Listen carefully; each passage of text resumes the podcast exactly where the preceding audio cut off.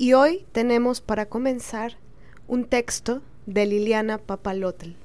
En los últimos dos años, varias mujeres blancas han amenazado con demandarme, con sus abogados imaginarios, con sus denuncias penales de mentiritas y todo recurso patético para robarme dinero o para encubrir agresoras y agresores. No fueron una ni dos, fueron más. El racismo y clasismo de las blancas es de manual. Te pendejean subestimando tu inteligencia, te amenazan, inventan situaciones inverosímiles y pretenden asustarte con que todo es peligroso. Por supuesto, no se dan cuenta de lo patéticas e ignorantes que se ven. Con argumentos de cuarta y con afán impositivo, su blanquitud les estorba el entendimiento. Confunden encubrimiento con justicia, penal con civil, juez con parte, inmoral con ética y un sinfín de contradicciones básicas. Bueno, hasta faltas de ortografía tienen. Se enojan muy rápido cuando las contradices, se hacen las víctimas a la menor provocación, y sus berrinches son interminables aunque tengan más de cuarenta. Cuando les pones límites, cuando defiendes lo que te están robando, cuando les hablas de dignidad, te dicen 1. Cállate. 2. Eres una intransigente. 3. Eres muy violenta. 4. Así no, Liliana, así no. 5 eres una resentida social. El resentimiento social, término favorito de las opresoras, cuando se asoma el cuestionamiento a sus prácticas violentas. Te cambian, guion, voltean tu necesidad de justicia con envidia. Y como para ellas la envidia es más grave que la injusticia, te exhiben minimizando y humillando tus denuncias. Con sus miradas de desprecio de arriba abajo, con su insistencia en hacerte creer que no eres nadie, nadie, nadie.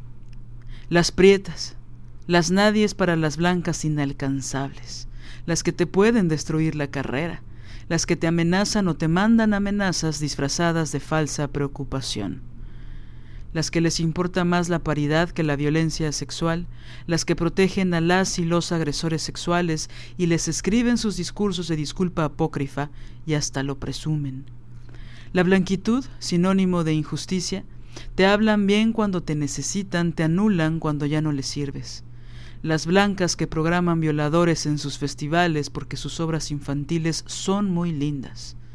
Las blancas que inician una persecución contra las que defienden a las víctimas y sobrevivientes, nunca contra las y los agresores.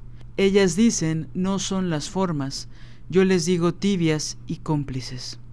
Ellas cuestionan, entre comillas, lo personal, que se vuelve la defensa hacia las víctimas, se les olvida que lo personal es político.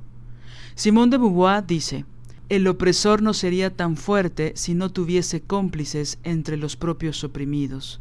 Yo pienso que, en este contexto, las y los agresores no serían tan fuertes si no tuvieran cómplices que encubren su violencia para protegerse a sí mismas y a sí mismos.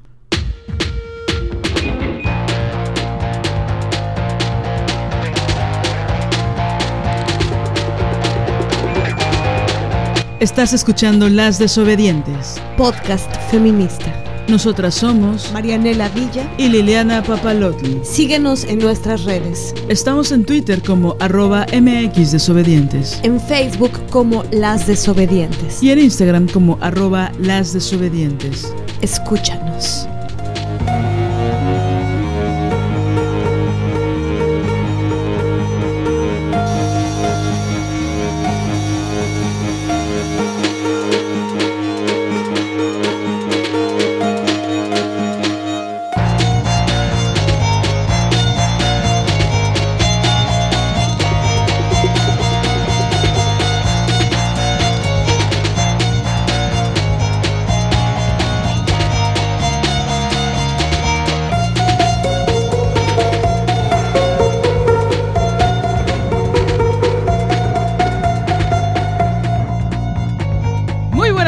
Ya estamos en su programa Las desobedientes.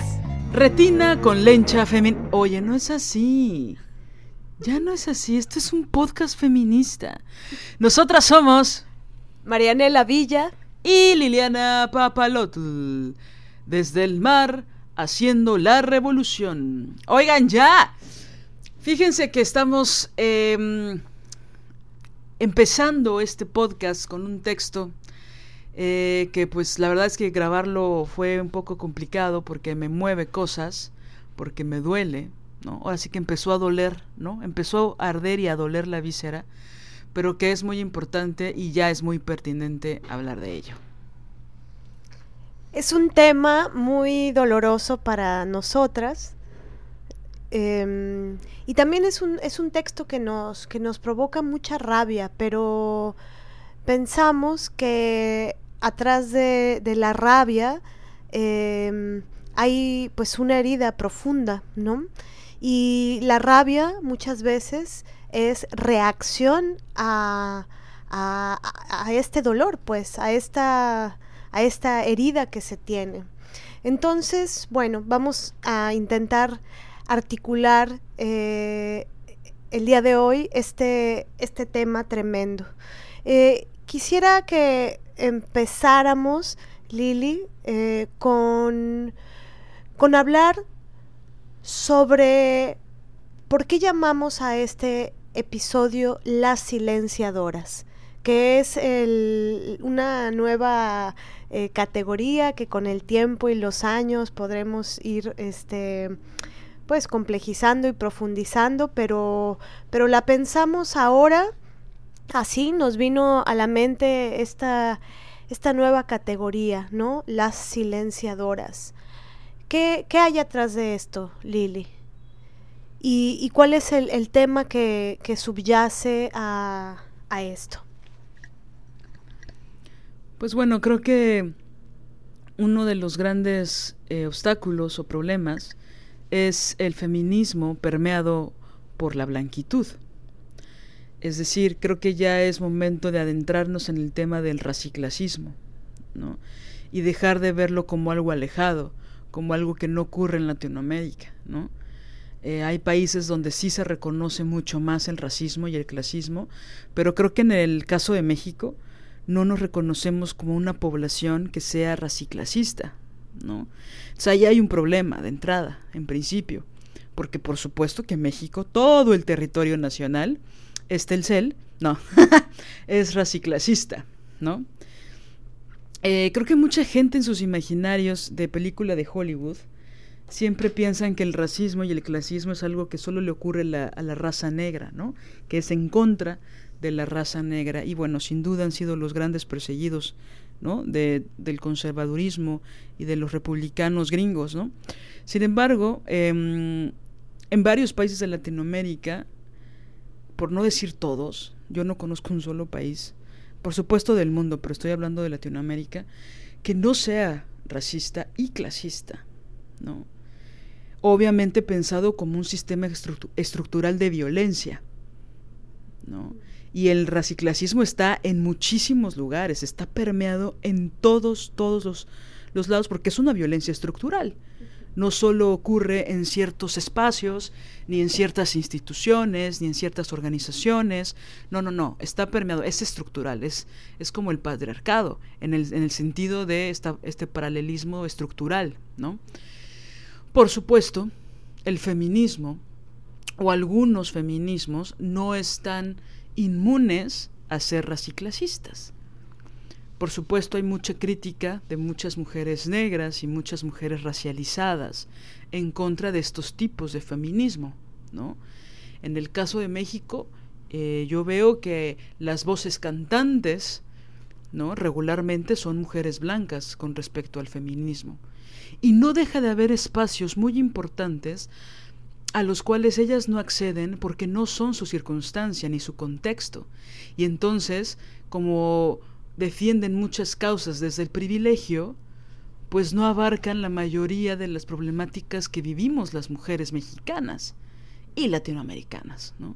Entonces yo creo que hay muchas mujeres feministas grandes, maravillosas, que partieron eh, el discurso misógino y el discurso machista, que fueron fundamentales eh, pero que creo que en el 2020, a punto de, del 2021, es importante ya cuestionar cómo estas violencias que son raciclasistas están permeando el discurso y están haciendo una persecución en contra de muchas mujeres que estamos cuestionando de raíz las problemáticas que nos oprimen.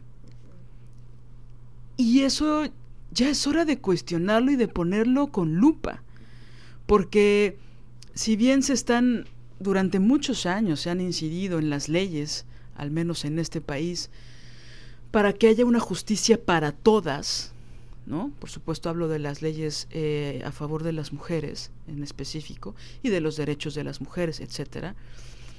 Creo que ya están acotados ciertos espacios. Entonces, cuando una eh, se radicaliza y cuando una está en pro de las víctimas y sobrevivientes, pues empieza, ¿no? Sobre todo las víctimas de violencia sexual, de violencia física, empieza a haber una separación muy, muy clara y muy, muy grande que no está construyendo la justicia ni la dignidad.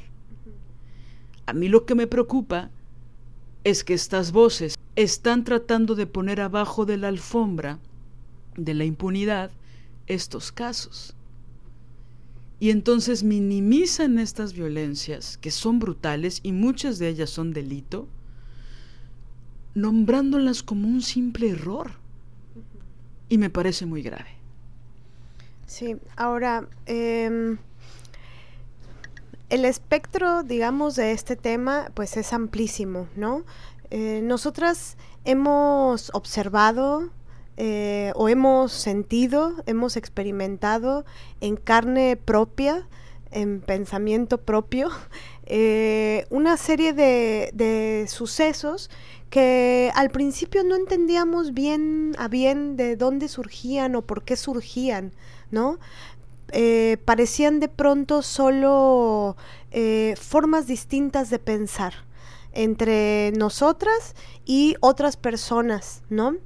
Que, que, hacen algo o hacían algo o más bien siguen haciendo algo que nosotras llamamos corregirnos la plana, ¿no? Nosotras estamos aquí como dos mujeres, dos mujeres que se dedican al teatro, dos mujeres que se denominan feministas, eh, dos mujeres que eh, en los en el último año nos denominamos como feministas radicales, dos mujeres lesbianas eh, y con una lesbiandad eh, muy, muy diferente, porque Lili la vivió de una forma eh, y yo de otra. A mí hay cosas que tengo, no tengo heridas con respecto a la lesbiandad que Liliana sí, porque ella la vivió desde muy chiquitita y yo no, yo viví en la heterosexualidad muchísimos años y, después por decisión política y ética decidí eh, tomar eh, distancia de la heterosexualidad, ¿no? Y, decidí eh, priorizar en mi vida a las mujeres en todos los ámbitos. Pero bueno, y bueno, Liliana atravesada por eh, otras eh, heridas que le ha eh, arrojado, em, pues, pues sí, su lesbianismo, ¿no? Desde temprana edad, digamos.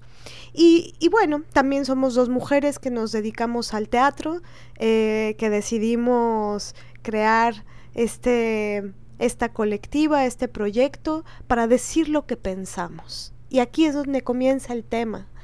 Eh, nosotras no, no somos, em, no sé, si somos escritoras, si somos activistas, porque lo hacemos eh, diario, eh, si somos teóricas porque, porque teorizamos, em, pero no estamos como en, en estos em, ¿cómo decirlo?, en estas grandes plataformas de visibilización, ¿no? Eh, o, en estas plataformas institucionalizadas del feminismo. Entonces somos dos mujeres que decimos lo que pensamos y en la medida de nuestras posibilidades, eh, por supuesto que económicas, en la medida de nuestras posibilidades, con todas las cosas y violencias que nos atraviesan, en la medida de nuestras posibilidades como mujeres que se dedican al teatro y dedicarse al teatro en México, este, siendo mujeres, pues tremendo. Em, bueno, le abrimos tiempo al tiempo para estudiar. le abrimos tiempo al tiempo para em, profundizar, para leer, para analizar. Le abrimos tiempo al tiempo para hacer acompañamiento a mujeres que eh, nos buscan eh, de forma individual, a Lili por su lado, a mí por, el otro, luego eh, juntas, y, en la medida de nuestras posibilidades y nuestros saberes, acuerpamos y, acompañamos a, a mujeres, ¿no? Somos dos mujeres que tienen una colectiva y tienen un podcast. Y lo que nos gusta es decir lo que pensamos. Y lo que no nos gusta es que nos quieran callar la puta boca. Eso es lo que no nos gusta. en pocas palabras. No nos gusta que, que hay silencio, silencio, silencio, silencio, pero accionamos algo y entonces nos vienen a corregir la plana. Entonces, los temas que se relacionan con corregir la plana, ¿cuáles son, Lili? Exacto, es que corregir la plana, ¿a qué nos referimos con eso? A que vienen a amenazarnos. O sea, no crean que es algo imaginario. No, no, no. Nos llaman por teléfono para amenazarnos. Nos quieren callar en los grupos de WhatsApp comunitarios. Hacen Zooms para decirnos que no somos inteligentes. Y para callarnos y para decirnos que calladitas nos vemos más bonitas. Cuando todas sabemos las que han escuchado este podcast, que calladita nos vemos bien pinches feas. Porque todavía nos interesan los paradigmas de la belleza. Pero bueno, a eso nos referimos. O sea, no. Este, a eso nos referimos. Hablan mal de nosotras a nuestras espaldas. Inventan cosas que no son verdad en contra nuestra, en contra de Marianela y en contra mía, porque tener una postura tener una postura, defenderla, argumentarla, estudiarla y exponerla públicamente es pelearse contra la tibieza y contra las amenazas. ¿No? Entonces ahí vienen luego, luego corriendo las policías del patriarcado, que muchas de ellas ya son comandantas del patriarcado, ¿no? A sacar su adultocracia, a decirnos que no, no tenemos la edad, Y empiezan a insultar nuestra inteligencia y nuestra capacidad de análisis. Son autoritarias, son conservadoras, ellas por supuesto creen que tienen la razón siempre, y luego se inventan, como decía en el texto anterior, eh, estos contextos o estas situaciones que son inverosímiles. Y entonces, como somos racializadas, es decir, como piensan que somos pendejas por ser morenas, por ser prietas, por parecer indígenas, porque esa es nuestra raíz, por eso piensan que cuando dicen la palabra abogado, demanda, piensan que nos vamos em, a mear en nuestros calzoncitos.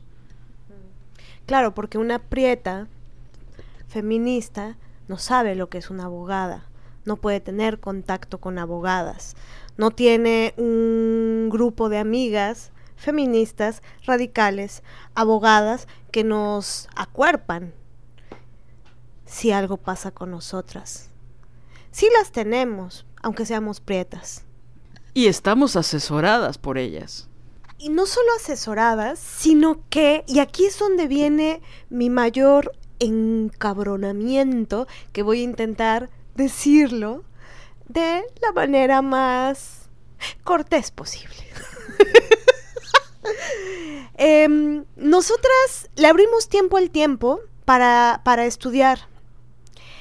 Le abrimos tiempo al tiempo y sí contamos nuestra morralla para tomar cursos chingones con abogadas, feministas, radicales, con, con mujeres que, que intentan de una forma o de otra desde sus eh, lugares donde empujan que la ley pues no sea tan mierda, ¿no? Y entonces, lo que es muy injusto es que es que nos subestimen. Pero, pero no solamente nos subestiman, sino que, y, y esto es algo que yo antes no, no podía ver, yo solamente sentía algo raro, ¿sabes, Lili? Sentía que, que, que, había algo raro en la actitud, en la forma del hablarme, en, en, y decía, bueno, tal vez es porque mis ideas políticas, por ejemplo, yo siempre tuve pedos con ser simpatizante zapatista toda mi puta vida he tenido problema con ser simpatizante zapatista, desde que tengo 13 años, que fue el, levantamiento. En la secundaria, en la prepa, este, y, un silencio sobre eso, porque antes solo era simpatizante zapatista, un sector de la izquierda, ya después se volvió de moda, eh, pero, ¿sabes? Y ya después vino la ruptura, eh, cuando la otra campaña zapatista, la ruptura en la izquierda, porque Andrés Manuel por un lado, los zapatistas por el otro, bueno.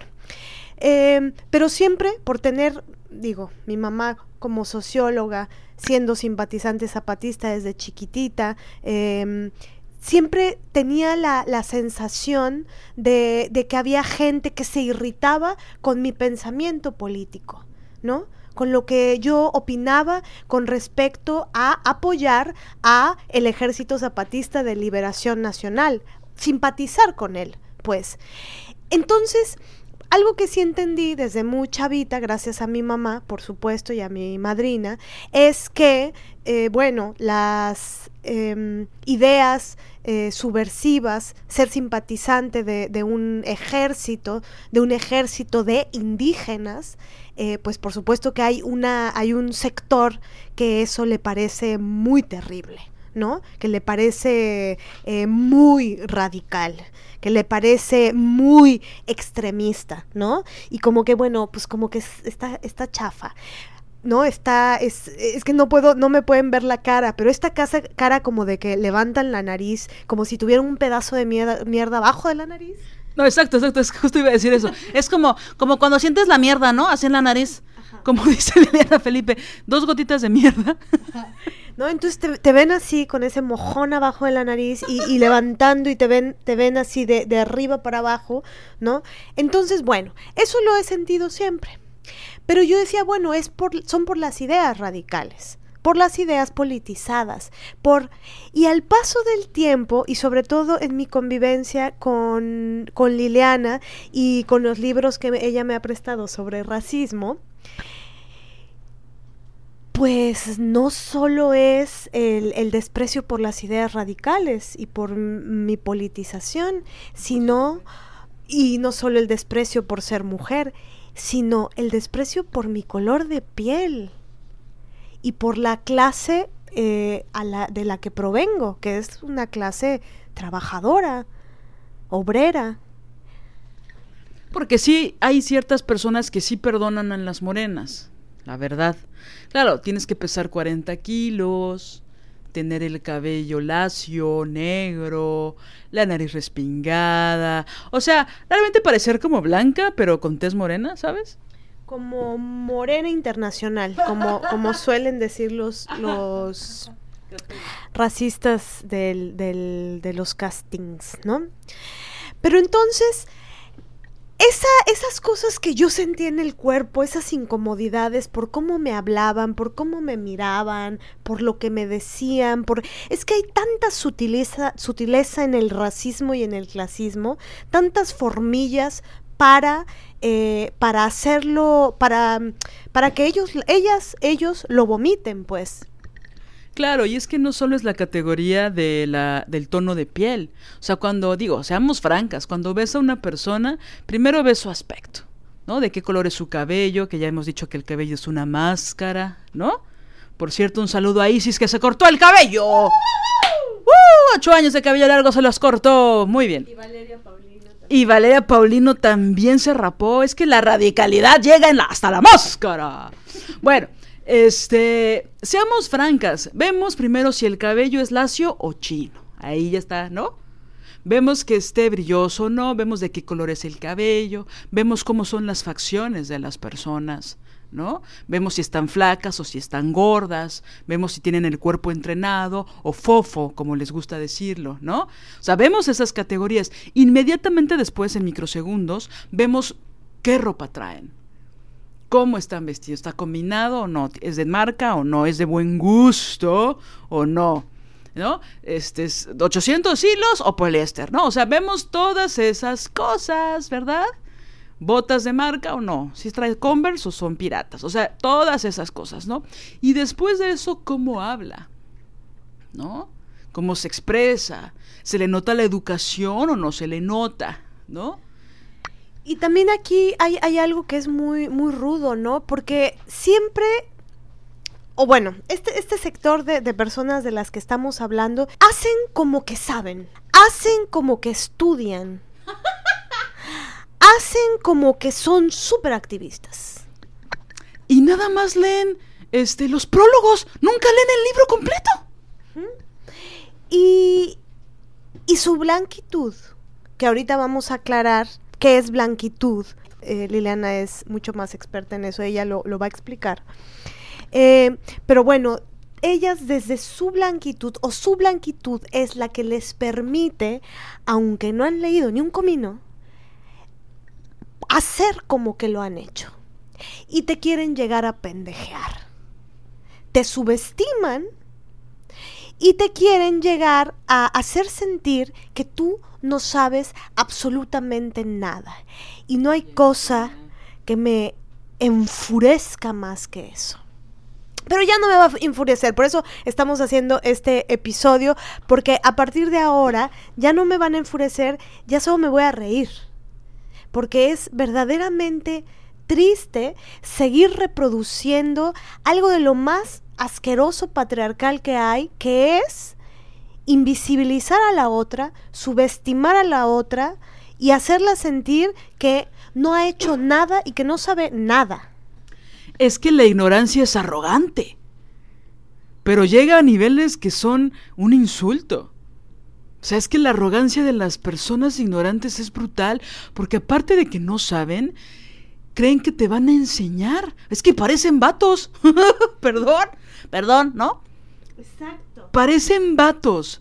O sea, hay muchas, no todas, not all white people, not all white women, porque hay que pronunciar bien el inglés, porque si no eres una pinche prieta que ni siquiera sabe hablar inglés. Pero bueno, este, te tienen que las prietas te tienen que educar, digo, las blancas te tienen que educar a las prietas porque tú ni sabes leer, ni tienes comprensión lectora. Entonces ellas, eh, los prólogos que se leen, los dos articulitos que leyeron de una cuartilla, los, las tres conferencias de YouTube, o las hacen un espectáculo, ¿no? o las convierten en conferencias propias y entonces abusan de su prepotencia política para imponerse. Porque lo blanca no les quita lo prepotentes y lo clasistas, ¿no? Me acuerdo de una activista muy, muy, muy, muy afamada que cuando yo le dije, bueno, Nueva York no lo es todo, porque ella cita Nueva York cada 4.5 segundos. Y le dije, bueno, Nueva York no es todo, ¿no? O sea, ni siquiera es Estados Unidos, no es el centro del mundo, Nueva York, porque ella se llenaba la boca de, de éxito cada vez que pronunciaba New York. O sea, ni Frank Sinatra lo pronunciaba así, ¿no? Entonces, New York, ¿no?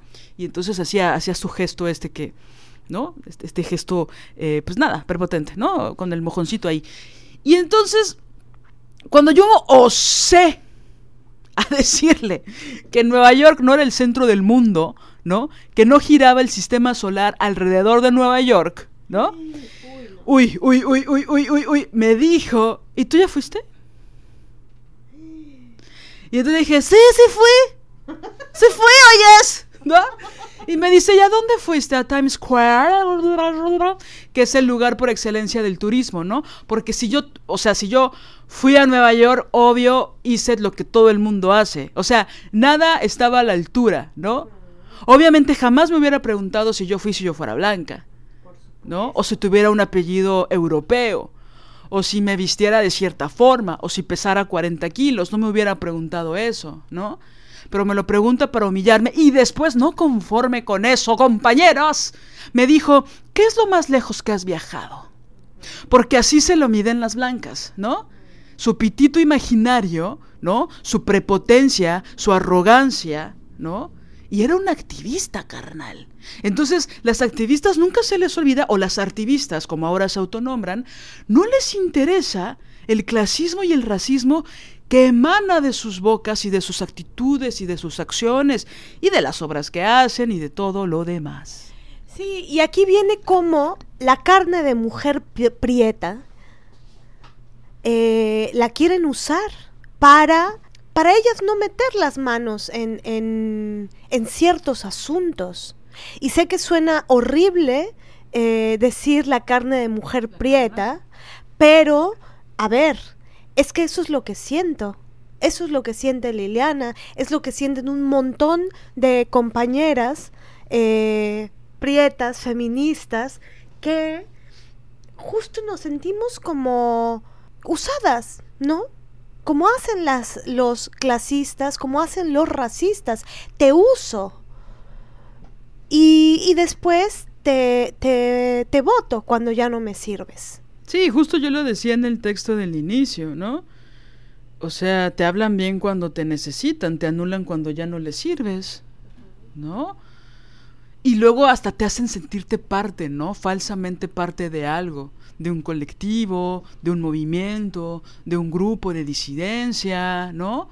Y entonces te hablan bien a la oreja, ¿no? Y mientras ellas siempre tengan una jerarquía mayor que tú o por encima de ti, pues la relación es chida, ¿no? Mientras la, la relación sea desigual en cuanto a poderes y salarios y, y pronunciamientos y presencia pública, no hay pedo, pero si tú en tanto prieta te atreves a cuestionar sus violencias, pues ya eres una pinche ardida, resentida social, pendeja, ignorante, despolitizada, porque te atreviste a cuestionar sus violencias o sus tibiezas, ¿no? Cuando utilizan el activismo como escalera para llegar a la curul, ¿no? O obtener puestos políticos. Sí, o pedir recursos a ciertas organizaciones so pretexto de una organización muy grande de teatreras, que no hay tal, ¿no? Pero el punto es la escalada política. Pero, pero bueno, volviendo, volviendo al tema, hay, hay, temas que sí se pueden poner en la mesa y otros que no, ¿no? Y, es ahí donde te vienen a corregir la plana. Hay un, hay un feminismo institucional que tiene que ver con, e, con esta blanquitud que, que verdaderamente es eh, pues martalamesco, digamos, ¿no? Eh, que, que, pretende seguir em, cerca o tejido a, a la institucionalidad patriarcal, que pretende seguir tejido a la estructura masculinista, que pretende, pues eso, eh, seguir ocupando estos, estos espacios y estos lugares, ¿no? Ahora, volviendo al tema de la blanquitud, ¿A qué te refieres, Liliana? ¿De dónde viene ese término? Eh, ¿A qué nos referimos cuando, cuando hablamos de blanquitud? Creo que es importante esto, profundizar en esto, aclararlo y tal vez también eh, platicar sobre la fuente para, para pues estudiar sobre ello, ¿no? No, no es un asunto de, de pleito eh, con el color de piel de otra persona eh, porque eso, bueno, no, justo esa es la crítica que estamos haciendo. ¿Qué es la blanquitud?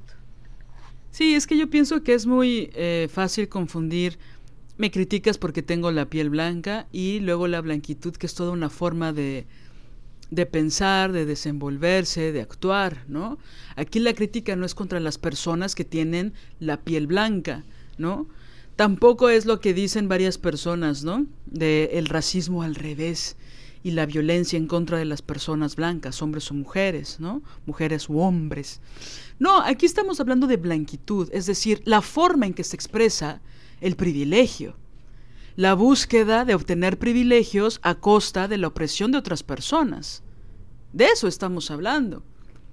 Del clasismo, del desprecio, de sentirse mejor más o persona exitosa solo porque tienen un iPhone o porque fueron a cierta escuela o porque viven en cierto barrio o porque van a cierto restaurante y tienen que poner que es en Polanco donde cenan, porque si no, pareciera que no les hace digestión la comida que se comieron ahí, ¿no? Entonces la blanquitud no es hacer una crítica a las personas blancas, la blanquitud es una forma de ver el mundo que es violento y que es opresivo para las personas racializadas. ¿Qué son las personas racializadas? ¿Cómo son? Bueno, somos las personas prietas que se nos juzga por ser morenas. Es decir, siempre cuando una persona eh, racializada, ¿no? Que es alguien que recibe un trato discriminatorio con base en su categoría racial, ¿no? Que la sociedad pues le está dando. Eh, cuando una persona racializada da su opinión, siempre es desde el resentimiento y desde la ignorancia, ¿no? Para las mentes de las mujeres que les que aman la blanquitud. Pero cuando una persona blanca habla, pareciera que solo por ser blanca tiene verdad. Tienen verdad sus palabras. Se le autoriza, se le legitima. Hay un pacto de clase entre blancas. Y también se hace cuando van en contra de las prietas. Hay un pacto de clase que es tácito. Ubican, si me, me vienen manejando lo que viene siendo el pacto patriarcal. Bueno, así de tácito y de secreto y de obvio es el pacto entre las mujeres blancas. Entonces, cuando persiguen a las, a las mujeres racializadas, bueno, ni se tienen que mandar un WhatsApp privado, por supuesto que también se lo mandan, pero casi que ni es necesario porque se ponen de acuerdo para chingarse a las pinches prietas que las están cuestionando sus violencias, o sus tibiezas, o su complicidad y encubrimiento. Entonces, eh, es importante hacer esta distinción, porque no estamos criticando a las personas que tienen tez blanca por default o gratuitamente. Estamos criticando a las personas y en específico a las policías del patriarcado que utilizan su blancura llena de, de privilegios para imponer sus putadas, su forma de pensamiento, su complicidad, su encubrimiento. Porque como no quieren criticar a las personas que están en el poder porque no les conviene, hasta les escriben los discursos para pedir disculpas cuando son agresores sexuales. Es que esa es la magnitud, porque estas personas pueden obtener algo de las personas que están protegiendo. No es por buenas personas, no es porque creen que las personas se pueden redimir, no es porque las personas creen que pueden aprender de sus errores. O sea, si un delito se comete eh, en repetición, en serie, evidentemente es por la impunidad. Una cosa es cometer un error y otra cosa es cometer un delito. Y pareciera que las personas blancas despolitizadas, que parece ya sinónimo, no abonan a la injusticia porque creen que los delitos son simples errores. Y no es así, sobre todo cuando está llevado a cabo por personas que son adultas y que no lo han hecho una sola vez, ni dos, ni tres, ni cuatro, ni en una sola relación, ni en dos, ni en tres.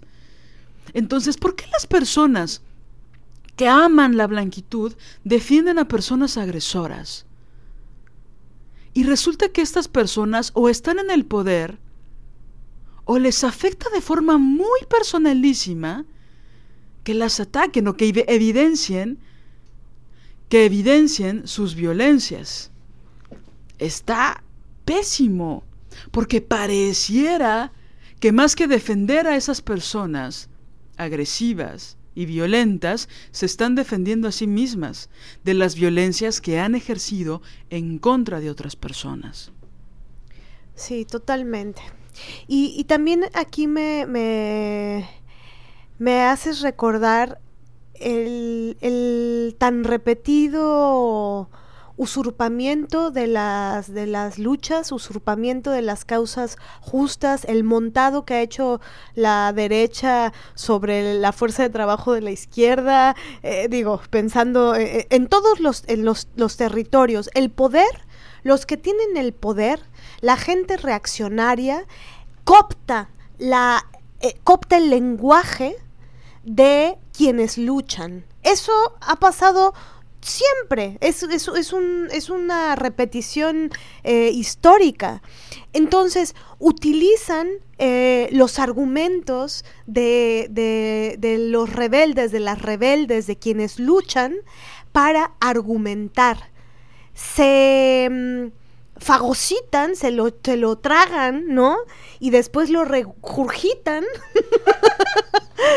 em, argumentando con palabras eh, que en sus bocas suenan huecas, porque no le han puesto chamba, no le han puesto fuerza de trabajo, porque el privilegio les hace que no les atraviese lo mismo, es que no es lo mismo, perdón, no es lo mismo vivir en un lugar que en otro, no es lo mismo ser de una clase que otra, no es lo mismo tener un color de piel que otro.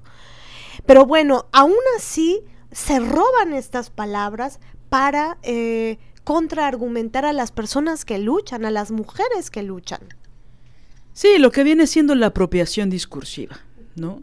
Entonces empiezan a decir verdades para decir mentiras, es decir, se apropian de discursos, por ejemplo, de las zapatistas, ¿no? para tener visibilidad, visibilidad política en sus propias disque luchas y en sus propios disque activismos. Entonces es muy grave, porque hay mucha gente que les cree. Ahora, regresando al tema de la blanquitud y hablando de las personas que les cree, pues están las personas que también son morenas, las personas que pueden ser de raza negra, las personas que están racializadas desde toda su vida, desde que nacen, por supuesto, desde que nacemos, y hay muchas personas que siendo morenas buscan esta blanquitud. ¿Me explico? Es decir, de nuevo, no estamos hablando de las personas solo con tez blanca que hacen esto. También hay personas morenas que buscan y que aspiran a la blanquitud, con todos sus privilegios y con todas sus opresiones, ¿no?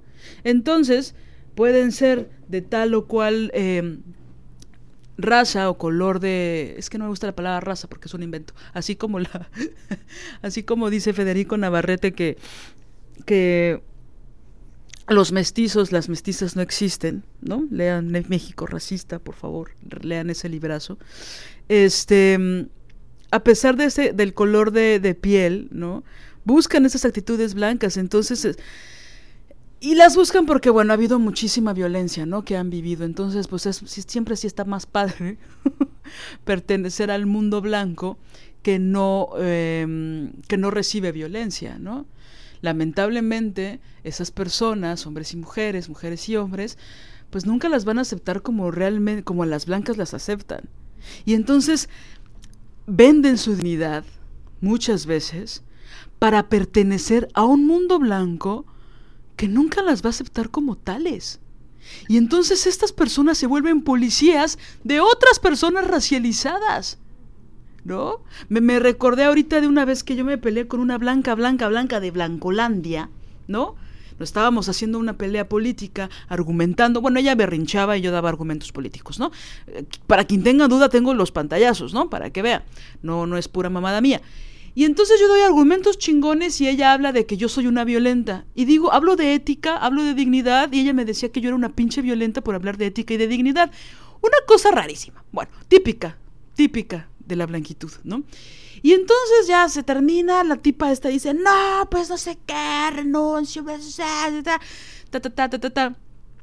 Y entonces ahí va una prieta a decirle a esta blanca, yo estoy contigo, no te preocupes lo que necesites. Por supuesto nadie le contestó, ni siquiera la blanca, ni siquiera la que supuestamente estaba apoyando. ¿Por qué las prietas buscan siempre la estrellita en la frente de las blancas? Es decir, yo sé por supuesto por qué.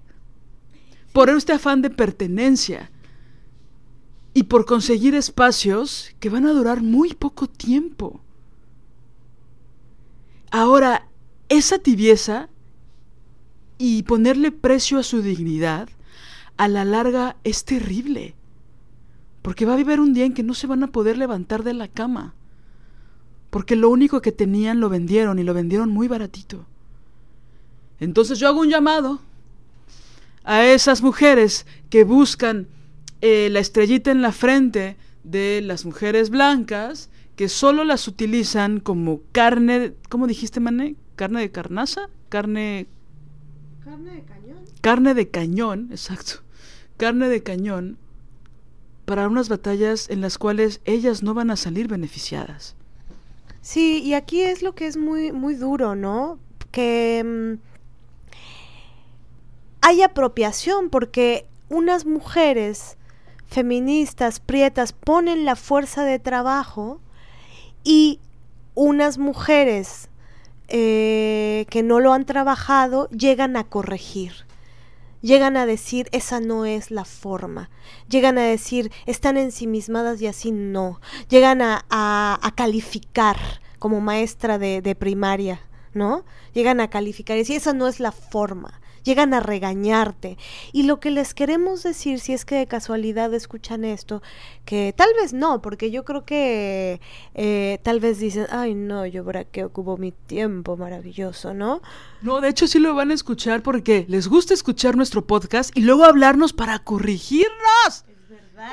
Es verdad, porque sí, es verdad, nos mandan WhatsApps para decirnos que no, que no están de acuerdo o para decirnos que si las invitáramos, este, nos dirían en todo lo que no están de acuerdo. Hagan su podcast. Es bien facilito. Les podemos mandar como... no, no, ¿verdad? Bueno, yo tampoco. No lo vamos a hacer, eh, pero pueden googlearlo y ahí dicen cómo hacer un podcast. Es lo más fácil del mundo. Bueno, pero volviendo a la idea, que mm, usan la fuerza de trabajo y llegan a corregir llegan a, regañar y también ni siquiera porque me estoy acercando a los 40, dejo de sentir, Liliana, eh, esta, esta cosa de, eres joven, ¿sabes? Es así de, oigan, soy una señora ya. No me vengan a chingar a mi WhatsApp. No me vengan a chingar, no me llamen para corregirme. Si no les gusta, apáguenle, puchúnguenle de que ya no quieren oír. No, no vengan a corregirnos. Somos casi unas señoras de 40. Y, se siguen comportando eh, con adultocentrismo. Y también otra que no soporto, que esa me, me, me recuerda mis maestras de la secundaria, Lili. No soporto la prepotencia. No soporto el autoritarismo. No soporto esta, como que se les traba la quijada para decir así no. Así no haz tu lucha, hazlo como quieras. Trabaja. Yo no veo, ¿dónde está el trabajo? Eso. Justamente eso. A mí me da mucha risa. Ahorita ya me da risa, antes no, pero ahora me da risa que esta gente que critica el trabajo de otras nunca trabaja. Nunca trabaja con estos objetivos, con estos fines, con estos alcances, con esta búsqueda de justicia, de reparación del daño. Ellas solo ven desquite, solo ven vendetta, solo ven venganza. Nosotras buscamos justicia, ética, reparación del daño. Ahora, a mí no me molesta que vengan a corregirme, porque tengo autocrítica. Yo sé que tú también, mané. Lo que encabrona es la prepotencia, la arrogancia y la ignorancia con la que lo hacen. Lo que molesta es el autoritarismo. Lo que molesta es su infinita tibieza. Porque hay otras personas que han venido a corregirnos y que ha sido desde un lugar con argumentativo y con muchísima inteligencia y conocimiento. No estamos hablando de que ya no aceptamos ninguna crítica y que sabemos todo. No se vayan a ir por ahí porque ya las estoy viendo que se van para allá. De, ah, entonces ustedes son bien perfectas, ¿verdad? No, a ver, cálmate. No, por supuesto, estamos aprendiendo y estamos estudiando un chingo. A lo que se refiere Mané, por lo que escucho y por lo que sé, y a lo que me refiero yo, es no vengan a corregirnos cuando su ignorancia es inaudita. No vengan a imponernos una forma de pensamiento que en primer lugar no es nuevo, es de manual. Su prepotencia, su autoritarismo es de manual, ¿eh? Y aparte de manual reaccionario. O sea, de verdad se les ve su poca politización y su clasismo, pero a leguas. No, no, no. Y realmente pienso que son quienes quieren guardar el orden de las cosas. Por eso me recuerda a mis maestras de la secundaria, ¿no? Que decían así no, así no. La, la falda bajo de la rodilla, ¿Y sabes por qué quieren guardar el orden de las cosas?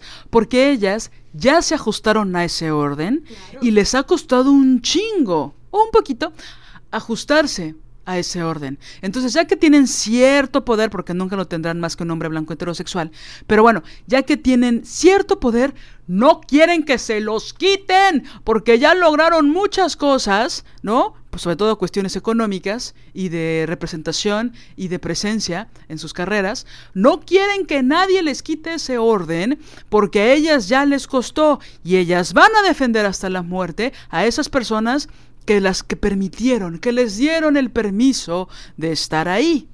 Sí, y sabes también, me, me, acordé de, de, algo que dijo la Marianita Moyers, bueno, una publicación que hizo que, nos gustó mucho sobre que si quieren a las feministas radicales para que las apoyen, si las quieren para que las acuerpen, si las quieren para para no, para para que para que chambeen, pero también que las apoyen.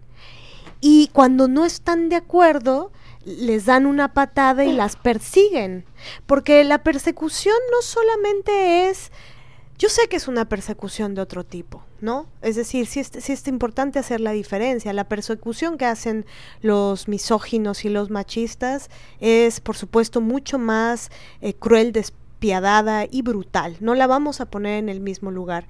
Pero hay otra persecución simbólica. Si ya ellos nos callan, si ya ellos nos mandan mensajes abominables para que nos callemos. ¿Saben lo que sentimos de también recibirlo de, de, ustedes? Entonces, por eso les llamamos las silenciadoras. Por eso abrimos esta, esta categoría, ¿no? Es no, cállate, así no. Pero tampoco trabajan para construir esa otra justicia tampoco trabajan para construir estos otros espacios. Solo están trabajando o para llegar a la curul o para autopromocionarse en su búsqueda de la llegada al éxito de su carrera. Un éxito muy patriarcal. Ahora yo no sé por qué dudas, Mané, de que nos escuchen. Hay varias policías que nos escuchan solo para llenar la carpeta de de la lista no, no amada, de la lista odiada. Oye, tenemos que ir cerrando. Em, pues ese es el punto, esta es nuestra postura. Por supuesto, la revolución pues no, no puede ser tibia, compañeras. Los verdaderos cambios cuestan amistades, cuestan familiares y cuestan simbólicamente muchísima violencia recibida. Eso es real. Sin embargo, hay muchas cosas maravillosas que se obtienen de estas batallas. Muchas se pierden, pero es real que también muchas se ganan. Y entonces, poder dormir en paz es maravilloso, tener ética y dignidad es maravilloso, ¿no? Y ya sé que algunas van a decir, pero si tú trabajas con ellas, tú trabajabas con ellas, ¿no? No las puedes criticar, ¿no? a ti te dieron de comer y me van a decir esas frases, ¿no? Típicas de las policías. Sí, clasistas. Em, y bueno, yo solo hablo de lo que conozco. No puedo criticar algo que no conozco a profundidad. Y tengo todo el derecho de revelarme cuando yo quiera. Me acuerdo mucho que a Javier Sicilia, a pesar de toda la, vendidota que se dio, cuando él decidió defender el asesinato de su hijo, tan fuerte como lo hizo, haciendo un movimiento muy cabrón, por supuesto apoyado y cobijado por muchísima gente, lo empezaron a criticar porque le decían, ah, ahora sí, ya que te mataron a un hijo, ahora sí quieres iniciar la revolución. Y es como, wow, ¿no? Ni cuando te matan un hijo puedes tener el derecho para hacerlo. Ya después le dio un besito a Calderón y a Peña Nieto y creo que hasta Andrés Manuel también. Pero bueno, yo tengo todo el derecho de rebelarme cuando yo quiera. Y si se está, tomando un presupuesto del Estado para hacer eh, un trabajo, a mí no me están regalando nada. Entonces quiero ser muy clara en eso. Y quien esté en desacuerdo, por favor que me lo diga frontal. Porque yo soy muy clara y muy frontal en lo que digo. Y así como me equivoco, también tengo un chingo de virtudes. Entonces, luego a las policías del patriarcado no les gusta ser frontales y directas. Entonces... o solo cuando hacen su grillilla este interna para decir, bueno, ahora vamos a vámonos contra estas. ¿No? Vamos a decirles que en mi nombre no. Pero bueno, Eh, nosotras pensamos que en nombre del feminismo radical y de la ética feminista, este, pues lo que hay que hacer es seguir trabajando por luchar contra todas eh, las formas de, opresión. Y por supuesto hay que seguir del lado de, pues de las mujeres, eh, de las mujeres que sobreviven, que lograron sobrevivir a, la violencia, ¿no? a la misoginia. Eh, y a las actitudes recalcitrantes aprendidas eh, de la violencia. Entonces, pues sabemos, hay que saber de, qué lado se está. Y, es la neutralidad y el silencio eh, es, duro. Ojalá, ojalá no, no tengan ustedes silencio cuando lancen una denuncia. Sí, sobre todo porque el silencio también es estar del lado de los opresores y de las opresoras. Ya, no nos hagamos. O sea, la tibieza y el silencio es esta neutralidad que busca no ser afectada. El problema es que algún día te van a pegar a ti. Bien, mal, grande, pequeño. Y, y si algún día les pegan a ustedes, les pegue quien les pegue, eh, pues sí, vamos a estar ahí, buscando justicia para todas como debe ser, con ética, ética feminista. ¿No? Es que pienso que es eso, justicia, justicia. Sí, todo lo quieren eh, minimizar todas nuestras peleas y nuestras batallas. Quieren invisibilizarnos tanto, minimizarnos tanto. Digo, históricamente nos han minimizado. O sea, las personas morenas, las personas negras, o sea, todo el tiempo nos han... No voy a decir mestizas porque ya les dije que el mestizaje no existe, pero no. Pero está cabrón. Entonces, ¿de qué lado estás? Pues creo que del lado de la justicia. ¿No? Sí. Y como todos los que desestiman, ¿no? Eh, que piensan que no hay análisis detrás de, de lo que se denuncia, que no hay mucho trabajo, que no hay mucha fuerza de trabajo, que no hay, eh, que no hay nada.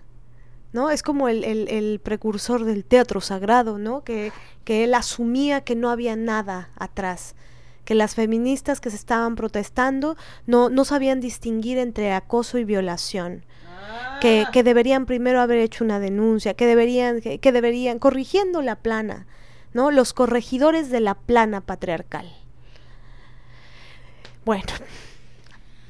Entonces, bueno, así como todo el tiempo tenemos que cuestionarnos nuestros propios, em, pues bueno, tristemente nuestra propia misoginia internalizada, estructural, nuestros propios machismos, pues eh, solo por hoy, solo por hoy, solo por hoy, y esperemos que muchos días también, hay que cuestionar esta necesidad de silenciar.